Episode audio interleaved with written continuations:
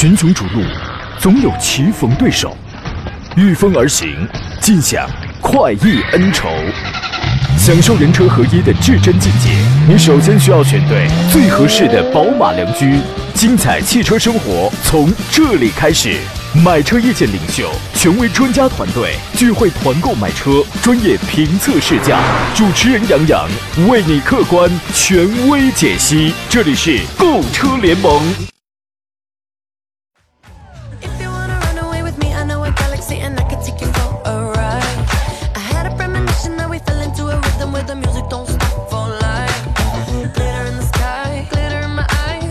来，诸位，欢迎在礼拜三的上午时间如约收听山东交广此刻开始面向全省进行直播的专业汽车节目《购车联盟》，我是杨洋，在济南向全省的听众发出问候。虽说啊，老百姓讲叫不以物喜，不以己悲，说这个是禁忌啊，但是有的时候呢，你把自个儿打扮的花枝招展的，喝着这个春天的气息啊，心情也是美美的。所谓格物致知啊，首先就是格物，对吧？我跟你讲，我媳妇儿深谙此道啊。你比如讲，网上看了一件很漂亮的衣服，就盯着它看啊，这个叫格物嘛。哎呀，你怎么这么好看？哎，后来就置之了啊，他就知道放进购物车了嘛。所以说，春天确实是一个五彩缤纷的时节。今天节目呢，解答各位在选车还有买车这个方向上的提问啊、遇到了买车选车拿不定主意的，欢迎跟我们做专业和深度的探讨。直播热线呢是零五三幺八二九二六零六零或零五三幺八二九二七零七零，还有一些网络互动方式啊。第一，您可以在山东交通广播的微信公众号当中左下方的菜单栏里找到相应的菜单来收听收看我们此刻的音频与视频的双直播，可以发送问题。第二呢，可以通过杨洋侃车的微信公众号直接来进行留言，而且通过这个平台呢，这个新车的、二手车的方向，您都可以来联络到我，而且给他发送“进群”二字，可以加入到我的粉丝群当中来。在短视频平台当中，您可以搜索抖音、快手，搜索“杨洋侃车”，加微认证了那个，我只有那一个，你可以找到我。回听绿色无广告版的节目，请在喜马拉雅同样搜索“杨洋侃车”，关注收听就可以了。今天做场宾呢是来自济南银座汽车的田道贤、田伯光老师，你好，田老师。杨老师，大家中午好。我也给您提一个建议啊，您平时啊也得多换换衣服，你不能总是那么刻板、那么呆板。你比如说，你整天上半身风衣、西装、衬衫、领带，下半身是裤衩、拖鞋，太刻板了。你换换不行吗？呃，这身装扮我似乎非常的熟悉，非常的职业啊。对，因为我在某个电视台上看到某些从业者就是这么穿的，啊，他后来还好吗？比如说主持行业，啊，那位主持人现在还好吗？那个主持人现在依然活跃在我们主持界嘛，哦，你是不是想说依然活跃在汽车界 汽车主持界。啊？汽车得嘞，这个圈儿已经越来越小了。我跟你讲，下一步抖音上这个主持人一定是最红的啊！希望我永远不要红啊！我希望我永远不要红啊！我们给诸位留出酝酿具体提问的时间了。我们先说一个事儿啊，今天的第一个话题就是在过去的刚刚过去的二月份，你买车了吗？你对中国车市做出贡献了吗？各位可以来说一下啊！我觉得有很多人，我觉得有很多人在二月都买了车了，是吧？因为二月份，哎，今年是什么时候过了年？是二月份吗？对，二月份春节，得嘞啊！这个日前呢，成联户刚刚公布了最新一期的中国乘用车市场的产销信息。二月份呢，产量在国内一共是一百一十四点三万台，同比增长了百分之四百七十一点七，玩命的生产啊！一到二月份累计产量是三百零二点四万辆，同比增长了百分之八十七点一。销量方面，二月份市场零售销量是一百一十九点四万台，同比增长了百分之三百六十八点四啊，玩命的买啊！在今年一到二月份，累计零售销量是三百三十七点五万台，同比增长了百分之六十九点六。我觉得这个无可厚非，在中国就这样嘛，因为它这个过年嘛，对吧？大家都扎堆儿都去买车啊。你比如说你们家的生意应该会特别的好，是这样吗哎？，其实是每年的一到二月，不光是我电子城也好，嗯，整个全国的估计汽车行业都是非常好的一个月份。嗯，因为赶上就是我们传统的春节，大家会总会在这个时候想买台车，嗯，去换个新的面貌迎接新的一年。是啊，但是今年可能，其实我觉得受两个因素影响吧。第一是受疫情的影响，嗯，第二呢是受很多像德系品牌吧，受很多芯片的影响，嗯，销量会受影响。哎，但是总体来说还是非常好，还是这个一月份。还是扎堆儿去买。你说我们节目这个开播现在有五分钟时间啊、呃这个不到五分钟时间出来灵异事件了，有人发微信说田伯光老师没来啊，你怎么说的我汗毛这都竖起来了，还这个听出灵异事件来了还，这不是他这是谁啊？从细分市场上来讲，二月份轿车是卖的最好的，其次是 SUV，再次是 MPV，当然还有这个海外零售啊。二月份的主流海外品牌零售销量同比增长百分之三百四十五，比二零一九年二月份下降了百分之二。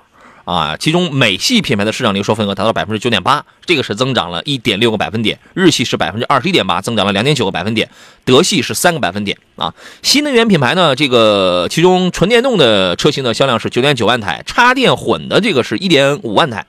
啊，那么基本上卖的最好的品牌是上汽通用五菱。啊，二月份是卖了两万零八百一十九台，其次是特斯拉中国一万八千台，再次是比亚迪一万零两百台。一线的 BBA 的纯电动呢，虽然是呃每一个品牌都有量产了纯电动车型出来，但市场表现是缺乏亮点的。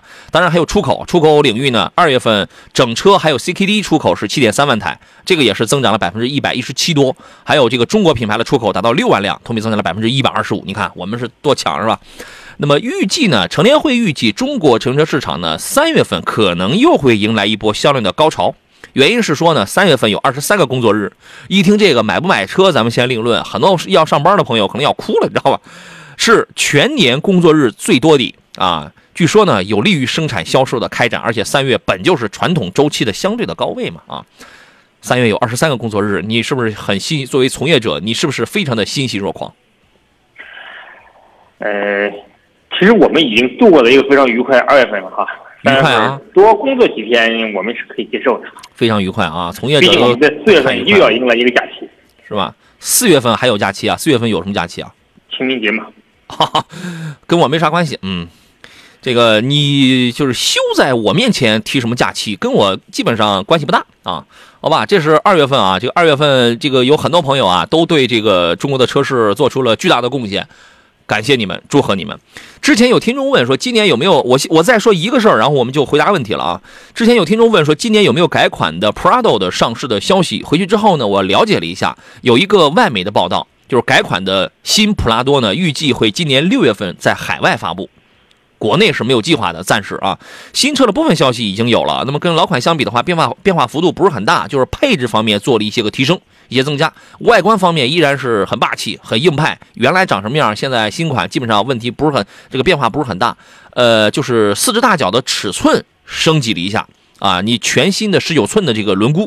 啊，这个样子做了做了做了一个微调吧。原来车身颜色大概是九种，在海外版它缩了，缩了缩成了五五种啊。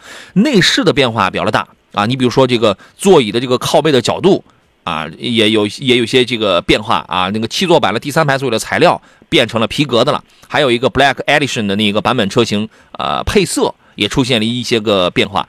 动力方面呢，呃，日规版有两个动力，两点七升汽油，两点八升柴油。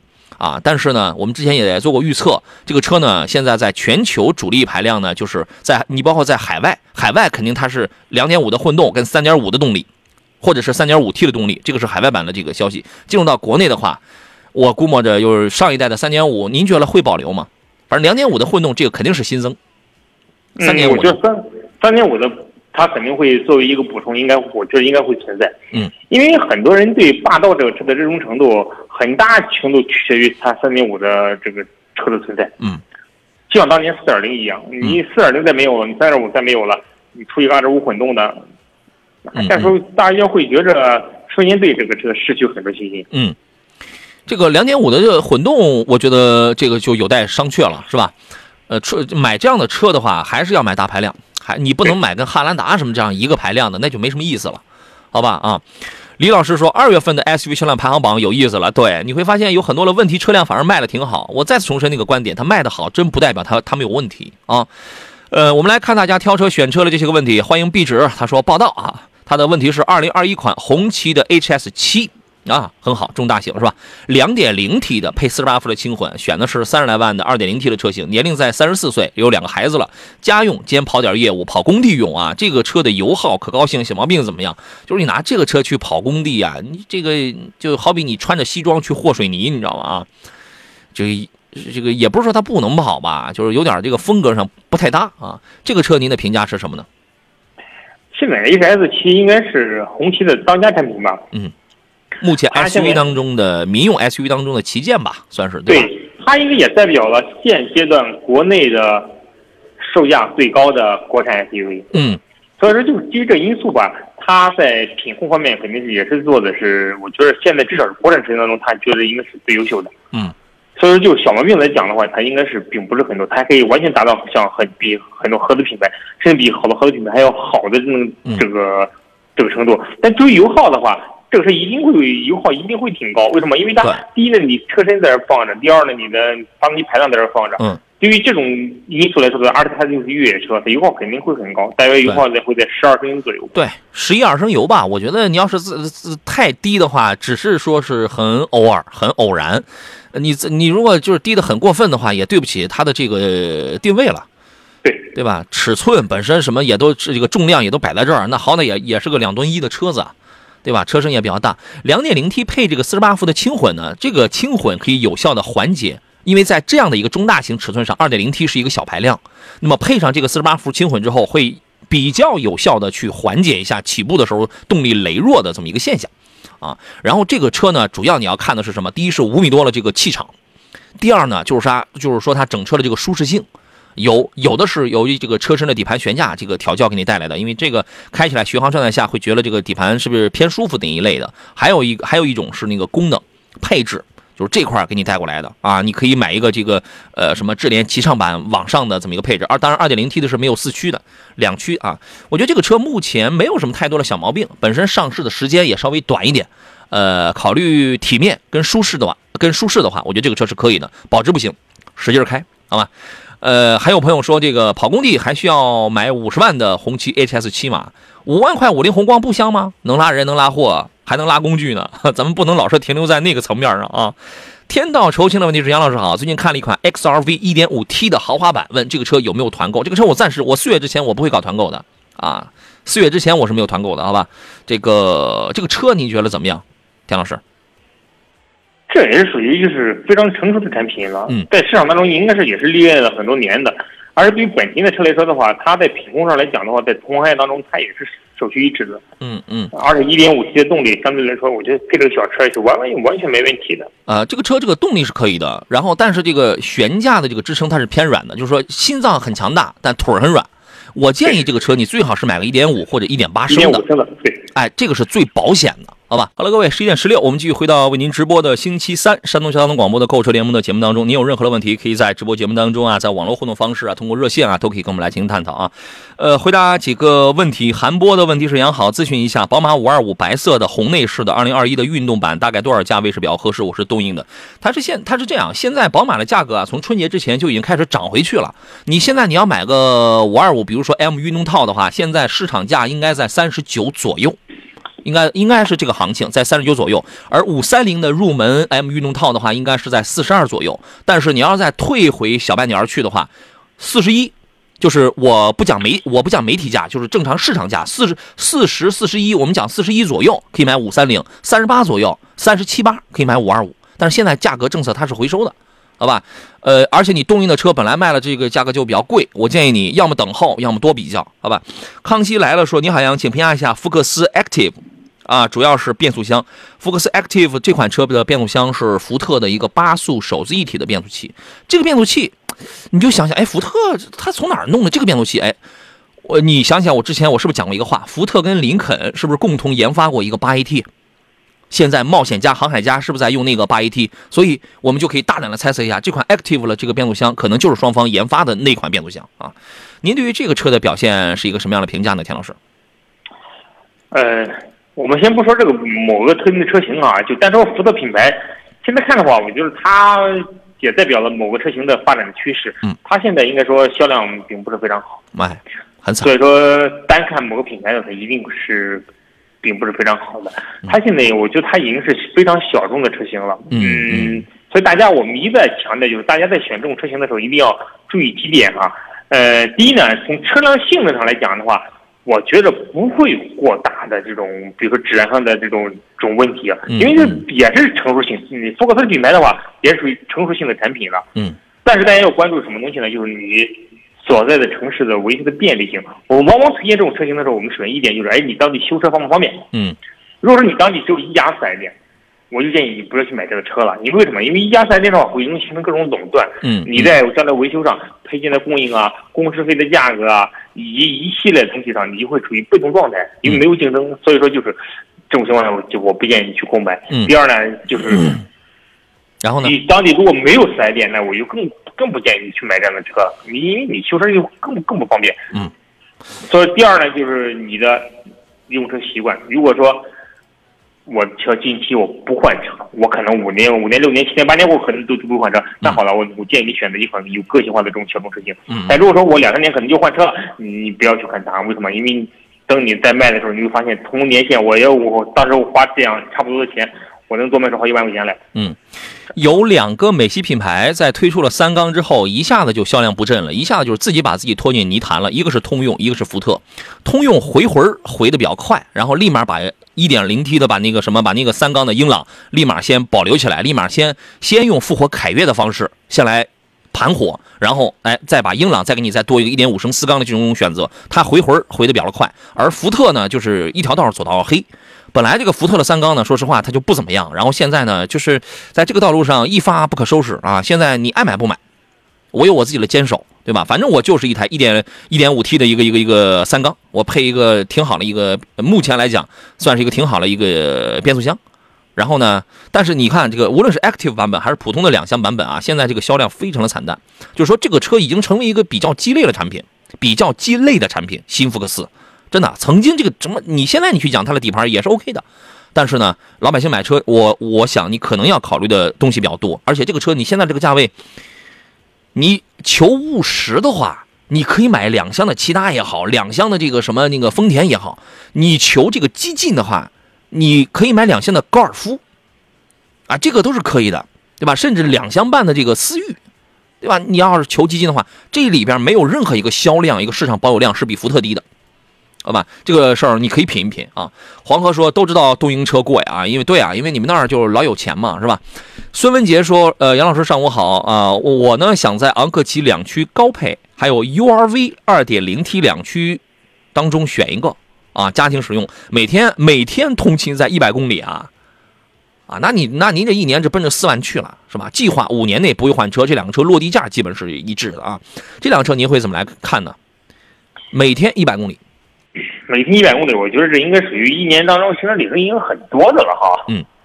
呃，很多怎么说呢？每一款车有每一款车的亮点，都啊都不一样。你比如说昂科旗，昂科旗的特点就是这款车是一个坐起来，非常舒服的，哎，舒服啊，对，而且呢，就是就是续航能力很强的一款车，就是也就是说你比如跑长途，你坐在里边儿，特别一家人的感受会非常好，这个车里你视线会非常好，嗯这种感觉会非常不错，呃，而且动力配置啊都会非常美系。对，那 URV 呢，特点就是是啥呢？URV 是它是典型的日系品牌的车型，嗯它注重的还是细节的一些处理，比如说内饰的经典、精致，嗯，比如说经成本济省油。主要是成本，成本，对主要是成本所。以，但是如果说，你如果你你非常在乎油耗的话，而且你一年要跑四万公里，那我嗯就、如果是我的话，我就会不会选昂科旗，我会选择更新的嗯 URV。但是很多人买车根本就对油耗并不是很关注，他不是很敏感，对，所以说，但是我如果说价位差不多的话，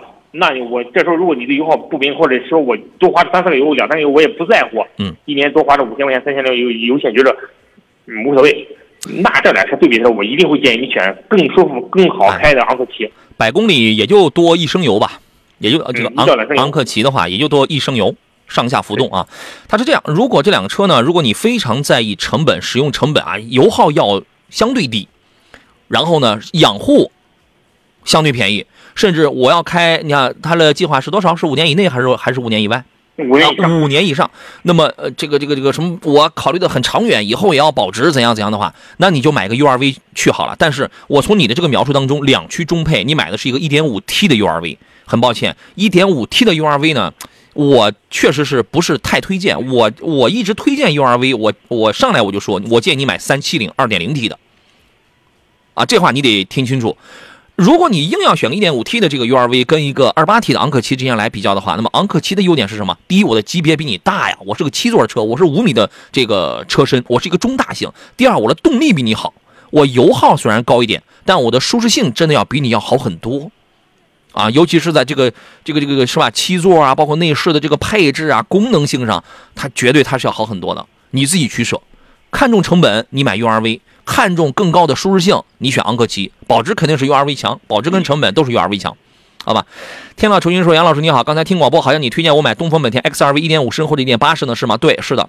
他说我看了一下2021款 XRV 没有1.8的了，只有1.5升和 1.5T 的。我觉得 1.5T 可能动力要足一些，不知道1.5升的动力能不能用。他说这样，我那你就买1.5升的。我个人觉得买1.5升的要更保险一些，这个是没有问题的。这个发动机它是没有问题的啊。呃，除此以外，你还可以看2.0升的日产逍客。你就在这两个车里边，你你这个比较一下就好了。一点五升的这个动力只能说是简单够用而已，但它没问题，好吧？孙文杰说：“杨老师，我选二点零 T 的 URV 吧，我是动力的，油便宜。对呀，那你干脆你就买二点零 T 的 URV 啊，不要买一点五 T 的，好吧？”还有一位朋友叫做内亚滨海，然后他说新款的宝马五二五去年十二月啊四十万五落的地。裸车是三十九万七，做参考。OK，谢谢您啊。呃，去年十二月刚好也是这个价格差不多就是开始回升的那个时候吧，三十九万七的五二五裸车的价格，我觉得这个价格，呃，是一个呃市场价，是一个值得参考的市场价啊。这个价格，呃，它是一个标准动作啊。谢谢您啊。活在当下说，你好，老师，日产楼兰智联豪华版这个车怎么样？平时高速百分之三十，市区百分之七十，要求就是舒适省心，那我觉得没有问题。您怎么看呢，田老师？楼兰这个车除了动力稍微弱点，就是不保值之外，嗯，其他都挺好。你觉得能满足它的这个使用需求吗？当然了，你大部分都在城市里开，你的动力性我觉得也没有必要很高的要求嘛。你，嗯而且这个车虽然我说的动力弱，也是相对而言嘛。啊，因为它这个就是开起来啊，动力它没有什么太强的推背感，它主要侧重的它是平顺，是吧？对，它是平顺所以说你你因为你百分之七十的时间你都在城市里开，所以说你这个车满足你日常出行是没问题的。嗯，它也属于很省心的车型，就是小众，就是保值率不太好。保值率要差一些。我建议你就是多开几年那种，好吧？呃，整个的舒适性啊，包括它这个腔调啊、格调啊，我觉得还是要好。因为底子虽然是奇骏的底子，但整个的这个精致程度啊、优雅程度，它的奇骏是一个经济适用房，它就是一个精装修了。你可以，你可以这样粗放的来理解一下，好不好？呃，还有朋友问的是，请问两位，呃，广汽埃安的 V 这个车怎么样？请评价一下。你看的是哪个版本？是续航五百的还是续航六百的？这个车是十五到二十三万吧？好像十五到二十三万的这么一个区间。我觉得考虑电动车啊，考虑广汽埃安，问题不大，刚好在这个圈里边，它也是一个哎技术比较过硬，然后销量也还是很靠前的这么一个牌子，啊，就看你的这个预算了，对吧？呃，反正卖的也不算是多便宜的吧。我觉得，呃，就是这个，它也是一个五座的一个紧凑级 SUV。你拿这个，你可以跟我刚开过的那个几何 C 这俩车，你可以去比较一下。我觉得几何 C 呢，它会胜在第一，续航里程我要长一点啊。我同样我花个十五六万，你那个只能跑五百，我能跑五百五。我们都按官方标定的 ADC 的最高标准来讲。第二一个呢，我的这个提速我要比你快。第三一个，你看看在配置在做工，呃，我觉得它属于是两种风格，这是两种风格。但是你从这两个里边挑都不会错啊。田老师来评价一下这个车吧。这个车是最近挺火的一款车啊，我看很多各种媒体都在推这个这个车。是吗？嗯嗯，但你从机价上来看的话，它跟它前期出的那个里面的 V 一一应该差不多。什么？跟李啊跟你你是什么意思？本田里面的也也有款纯电动车，啊啊本田其实其实嗯你原先是有过电动车的，但它卖的并不好。啊啊定位也是续航里程也是在四百七，价位也是在呃十五万左右这么一个价位。嗯。但是销量并不好。呃，i 五呢出来之后，应该说，呃，你想让它突然销量是暴增，我觉得是是这不大可能。嗯只能说是让大家在选择电动车的时候多一个这样的选择。嗯毕竟以本田品牌在一些呃品控品控啊，嗯，在一些呃细节处理啊会非常好。它有一条挺好，我它的电池组好像是呃不限里程，不限年限，但是仅限首任车主。首任车主它是不限的，因为国标是八年十五万公里的电池组的质保，对吧？它就给了个不限啊，但是仅限首任车主啊，所以所以这个东西你懂不懂？我为什么我我会说这个几何 C 的这个提速会比它快呢？几何 C 的扭矩不如它大，但是那个升功率最大功率，这个都比较这这个这个都比它要大一点啊。所以说这个在提速阶段，这个几何 C 的这个爆发力，这个还是要好的啊。而且从配置啊，从做工上去讲的话，您您这个可以根据自己的投入的这个啊价格，然后可以去比较一下，好吧？呃，然后还有朋友问的问题是，呃，这个问的是什么？啊，又一位朋友也问到了这个昂克旗。昂克旗这个车问题不大。我昨天我临下班的时候，我一个同事的朋友，然后从我同事那儿要到了我的电话，然后给我打电话，然后也问到了这个车。他问的是这个艾维亚版本。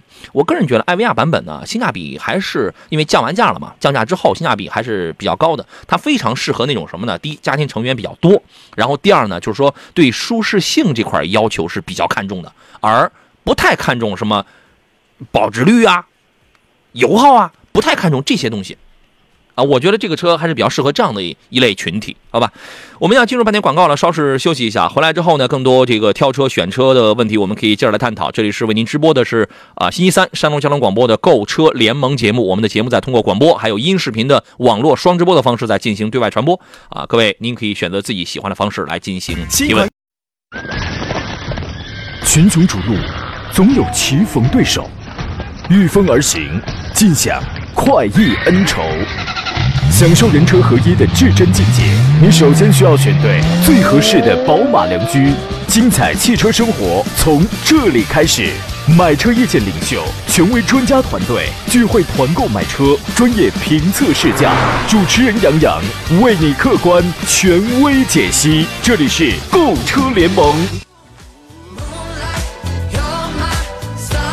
来，诸位，十点三十三，欢迎继续回到礼拜三山东交广为您进行全省直播的购车联盟的节目当中，我依旧是杨洋啊。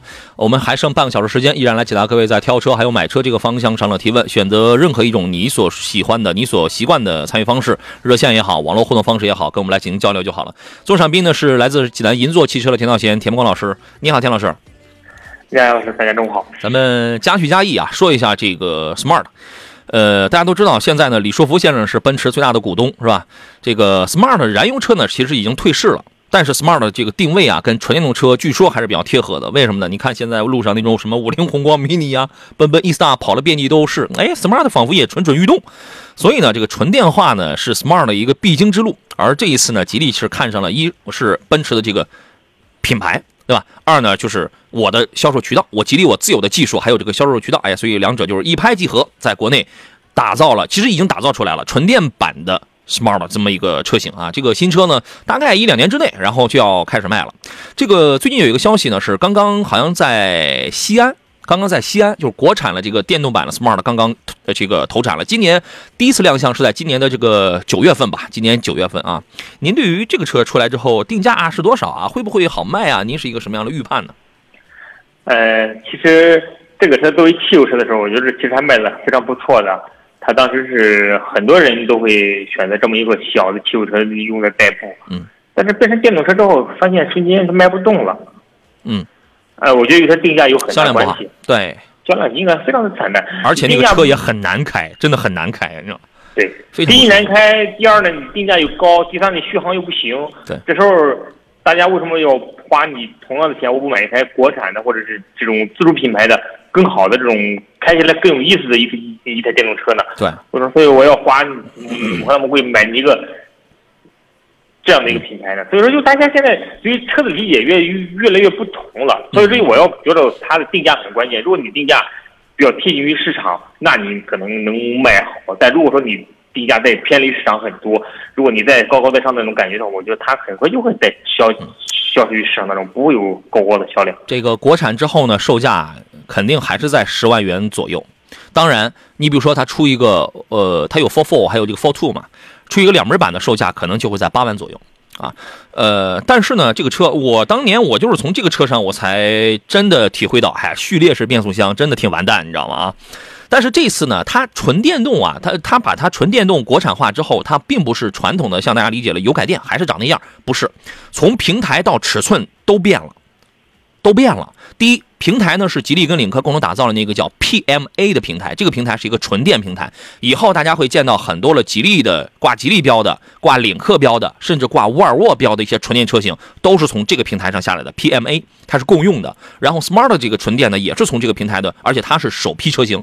这个车出来之后，它就不再是一个简单的一个两厢车了，它的定位是一个小型 SUV。我不知道它会长什么样啊？对标是 Mini 的 Countryman。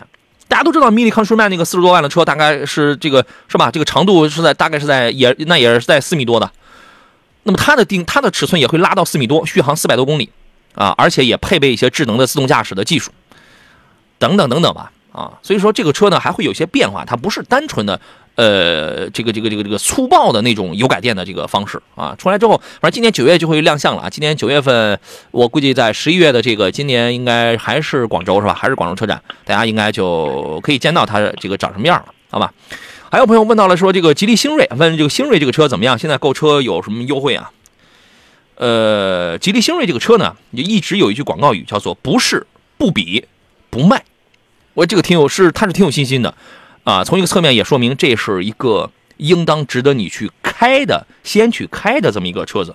而且吉利星瑞是2022年杭州亚运会的一个官方指定用指定用车，指导价是十一万三千七到十四万几来着，反正不到十五万。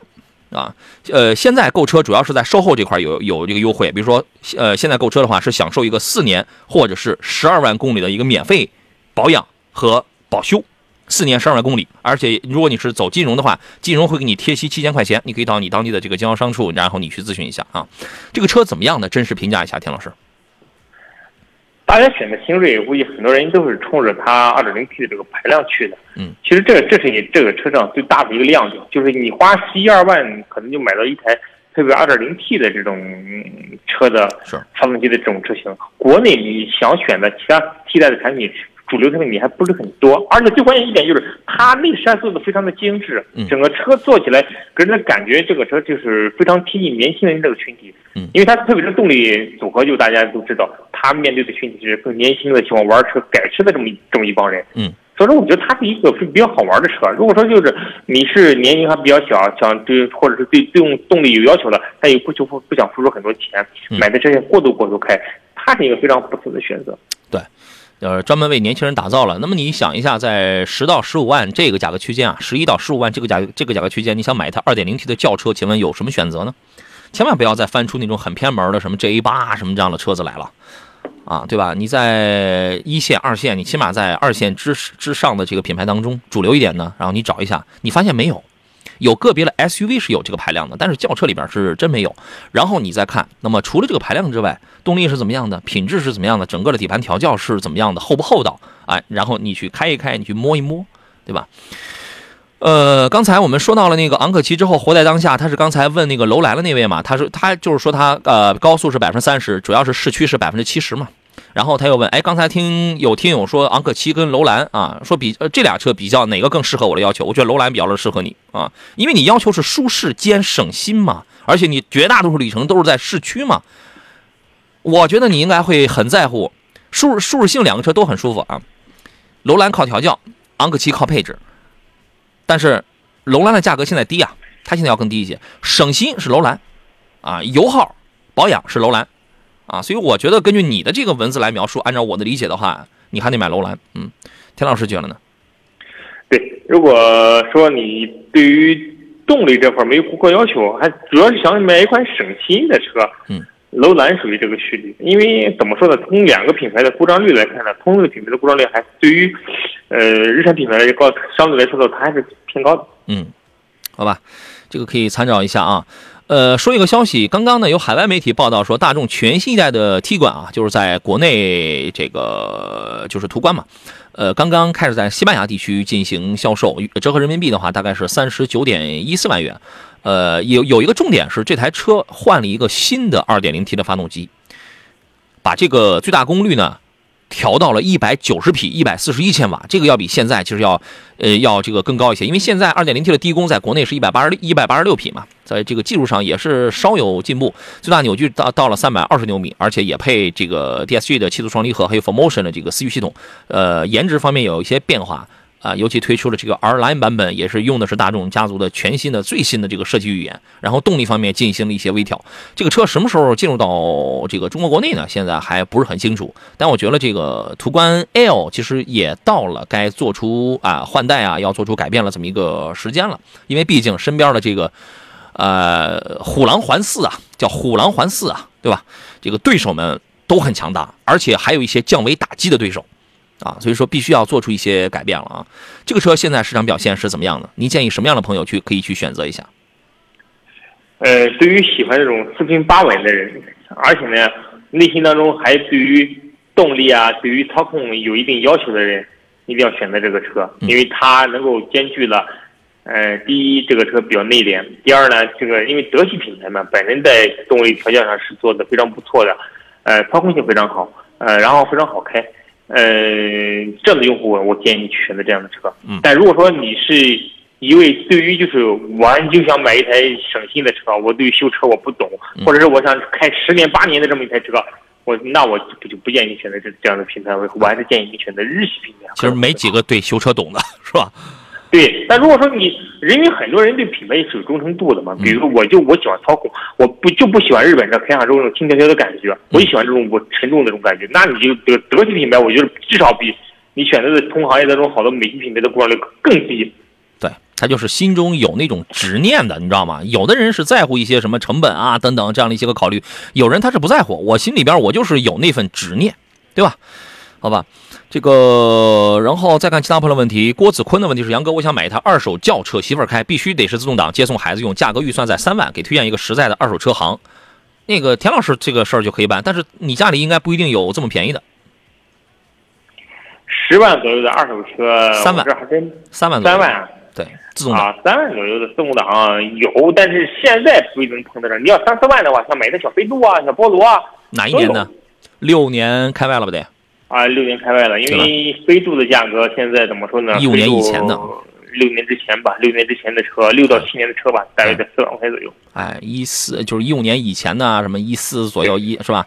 这个，而且你得还你还得找就是这种正常车况的，你要是跑了太多了，那那可能这个，呃，就是反正一个原则就是在价格这个范围内呢，选择尽量车况好、尽量里程少的，反正这个也得碰啊。呃，田老师那儿你现在没有？现在有有有有有有飞度，哦，现在就有这个年限的飞度啊？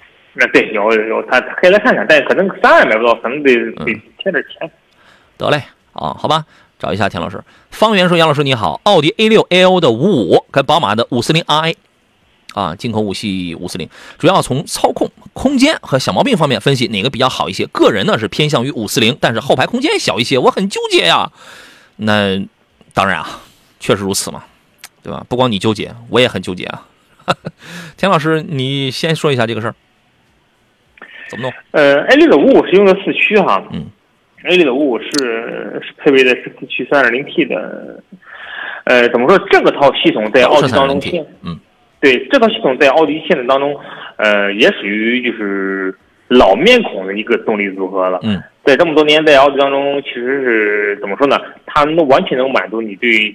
操控性的要求，嗯嗯，但是它跟五四零比起来，它的优势在 A 六的优势其实就在空间上。对，一呃一还有一个还有一个便宜嘛，对吧？对，价位跟空间上，呃，但是你要是真从玩的角度来讲的话，五四零的可玩性比 A 六的五五可玩性更强。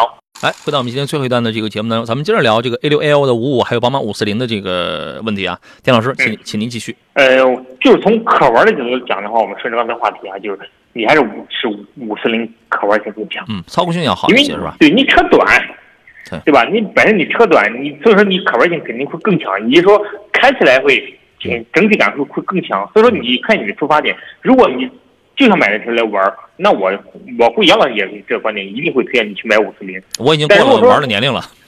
但是如果说你想买一个全家来出行，呃，同时呢也兼具了这个这个操控性，那你还是想选择 A 空间更大的 A 九五五。嗯。而且就看你的年龄，如果你年龄上，比如说到了杨老师这个年龄，到了六十多岁啊，正值年轻的时候，那一定是是一定是五四零。但如果说到了我这个年龄，可能年龄偏大一点了，已经接近四十岁的年龄的时候，我我我我可能会选择 A 六。对。呃，比如说五四零在玩的这个成分上，它占了百分之八十，其他百分之二十是留给了舒适。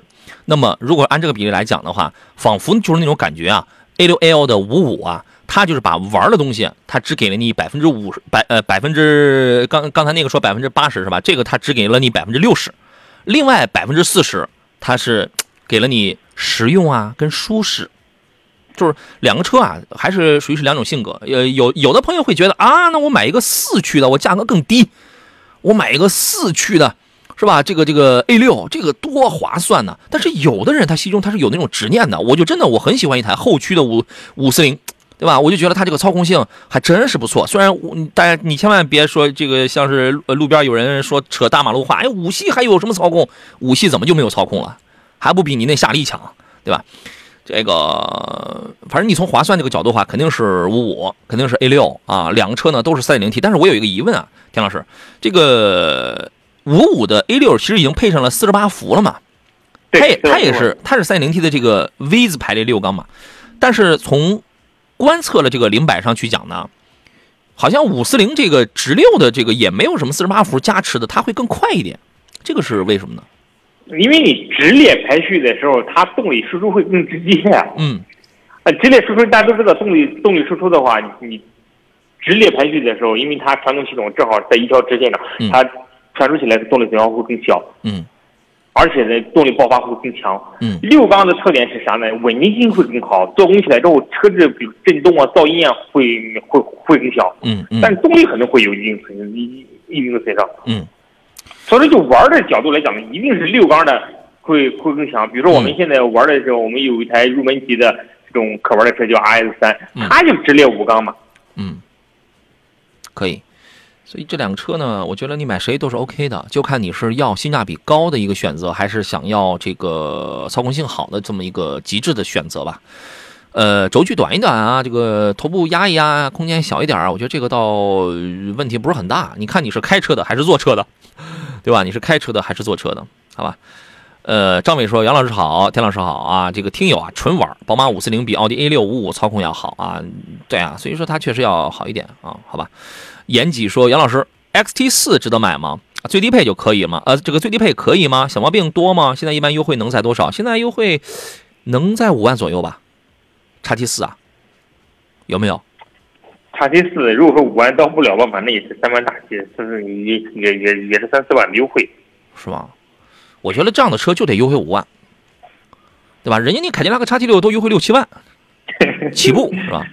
嗯，这个车我觉得问题不大，就是它这个空间很小，调教呢它是偏硬的，尤其后排这个空间啊，它是比较局促。呃，然后呢，开起来偏硬，但这个车的一个最大的一个卖点是什么呢？就是提速快，它可以说是这个价位就二十万出头啊，二十几万上的。我我跟你讲，我说话必须要严谨，有的时候这个老百姓啊，他这个抠字眼儿啊，你说他你要说二十万出头，他就一定觉得必须得是二十出头，多不行，多太多不行，所以你是吧？我就得讲二十几万出头，好嘛？有有人就是真觉得啊，你说三十万出头，那你就是你就是三十一二万了，你这个不算是三十万出头，好吧？我错了啊。对。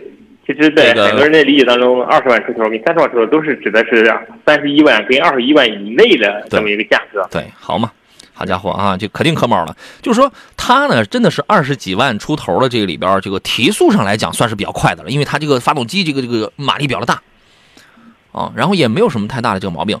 你买个低配行不行？我觉得没有问题，你买低配的是没有问题的。你看啊，低配的技术版跟豪华版大概差价应该是在两万以内。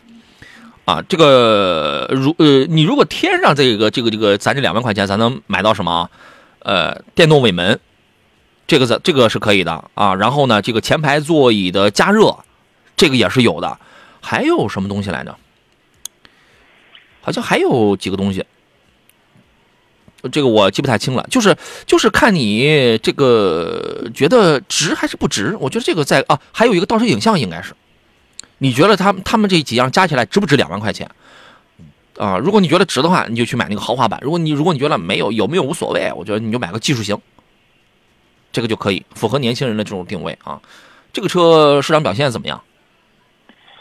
呃，如果讲到市场表现的话，我觉得这个车应该说用怎么说呢？嗯嗯、怎么说？小众车型吧，小众当中车型的小众车型吧。嗯嗯嗯，销量不是很大啊，销量现在其实这个车的嗯优惠真的是很大，我前段时间有人在买过，可能价位真的是二十一万左右，可能是二十万出头，这个车的呃对，就是在二十万上，这个就咱就能买个入门，大概可能就就就是这么一个价位，因为这个价位当中，你想买一下二点零 T 的车型，你你算算 BBA 当中你买不到的，你最多买个一点一点四 T 或者 1.5T 的一点1.4 T 的吧一点四或一点五 T 的或一点三 T 的，对所以你买不到了。所以从动力上来讲，它是要好的，是对吧？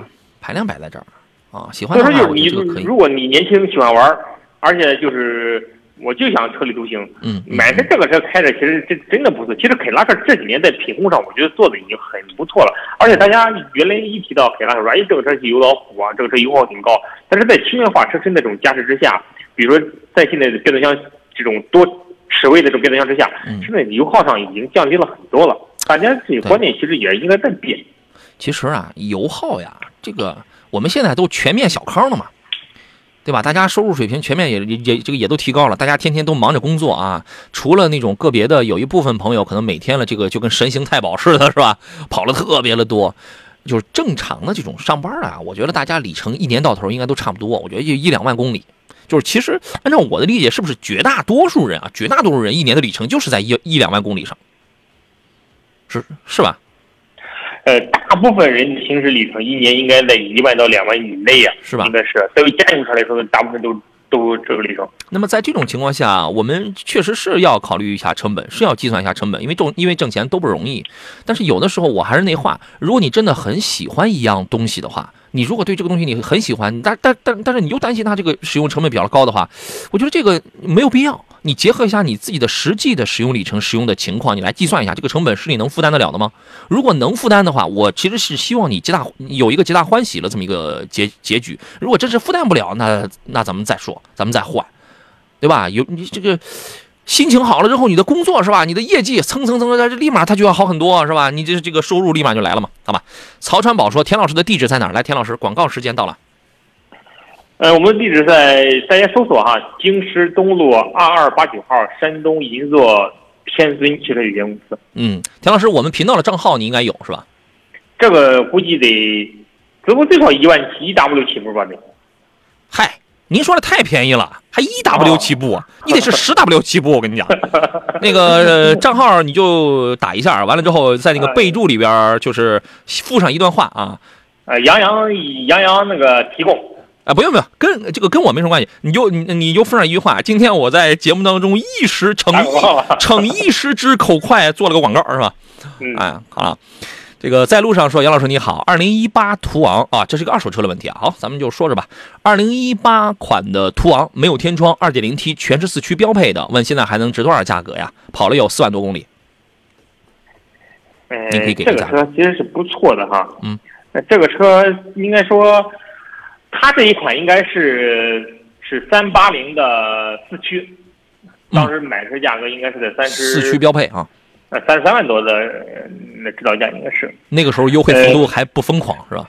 对，现在已经疯狂了啊！现在应该说入门买车价格应该也就在三十万或者二十九万左右。嗯，但是这个车挺保值哈，非常的保值。现在卖车价格应该在二十五万左右吧？二十万左右是吧？啊，但是这个没有办法。如果说现在了新车的价格没那么疯狂的话，你这个车还得多卖钱，是吧？你这个就得参考呃，这个参照现在的这个行情来了啊。我觉得可以，这个价格供您参考啊。呃，刚才我好像看到有人还问 DS 这个品牌现在还能买吗？可是你现在上哪儿去买呢？现在它还产，还在产，对，还在产。，它品牌理念不是调整了吗？不是要重新调整战略啊，调整各种政策啊，又要重新进进入国内市场。这个前两天发了那个新款的 DS 九，就是 DS 九卖多少钱呢？二十九万九千九百九十九，就是那 DS 九是那个中级轿车啊，就是法国总统他就做那个嘛。前两天就刚刚发布的，而且有燃油的，好像还有这个插电混的吧，还有这个插电混的啊。这个有的时候你得注意一下，这个插电混的它有些车型呢，实际上是拿一个低配的车，然后它就加了一个电驱系统，那个配置跟舒适性上好像不是很好。但是现在这个车呀，你没地儿买，呃，据两年前的消息哈、这个车在华北地区只有河北还是河南有一家经销商，我不知道现在他还干不干，你知道吗？济南的都没了，这整个山东应该是没有经销商了。这个车很刺激啊，战斗气息非常浓郁，是吧？也很帅。以后咱们上哪儿保养？你这个车我我能上雪铁龙店里去这个做保养吗？呃，按理说的话应该是可以，但是现在它具体能不能行，我们也我们因为我没落实过，我觉得不不敢行跟他说。我觉得不太行啊，是吧？你要是常规保养可以啊，我无非就是我愿意花钱，我弄个好机油，弄个好机滤，这就这个就是了，这个是没有难度的。那其他的呢？其他的配件儿它肯定不具备啊。总之一句话吧，你就这个品牌，你现在你别考虑了，你还是考虑考虑差不多的类似的品牌吧。嗯嗯，好吧虽，然挺好，但是一系列受限。对，换换车吧。方圆说，现在开的是一六款的两点五的自吸的 A 六，当时担心烧机油问题，买三点零 T 的，一直后悔啊。就是说当时怕涡轮增压的烧机油，所以没买，所以买个二点五的是吧？二点五的也很好。这个时过境迁呀、技术也在不断的在提高，在这个进步，现在已经没有这个病，已经没有这个毛病了啊，都在提高，都在进步当中。呃，时间关系，我们今天节目就要到这儿了，再次感谢田道祥老师来做客，咱们下回节目再见。好的，下回见。好嘞，拜拜。呃，节目以外的时间，各位您可以通过搜索“杨洋侃车”这四个字啊，就可以找到我的抖音号、快手号、微信公众平台，您都可以找到啊。新浪新浪微博是山东交广杨洋侃车，第一个杨是木字旁，第二个杨是提手旁，单人旁，砍大山了砍。有一些这个汽车方面的问题，在节目以外的时间，我们可以更广的去延去那个延伸啊，包括您有新车或者二手车这方面想要卖啊，一方面的需要的话，您都可以通过杨洋侃车的这个微信公众号直接填写信息联络到我就可以了啊。呃，祝各位午餐愉快，我是杨洋，明天是周四了啊，上午的十一点咱们准时再见，拜拜。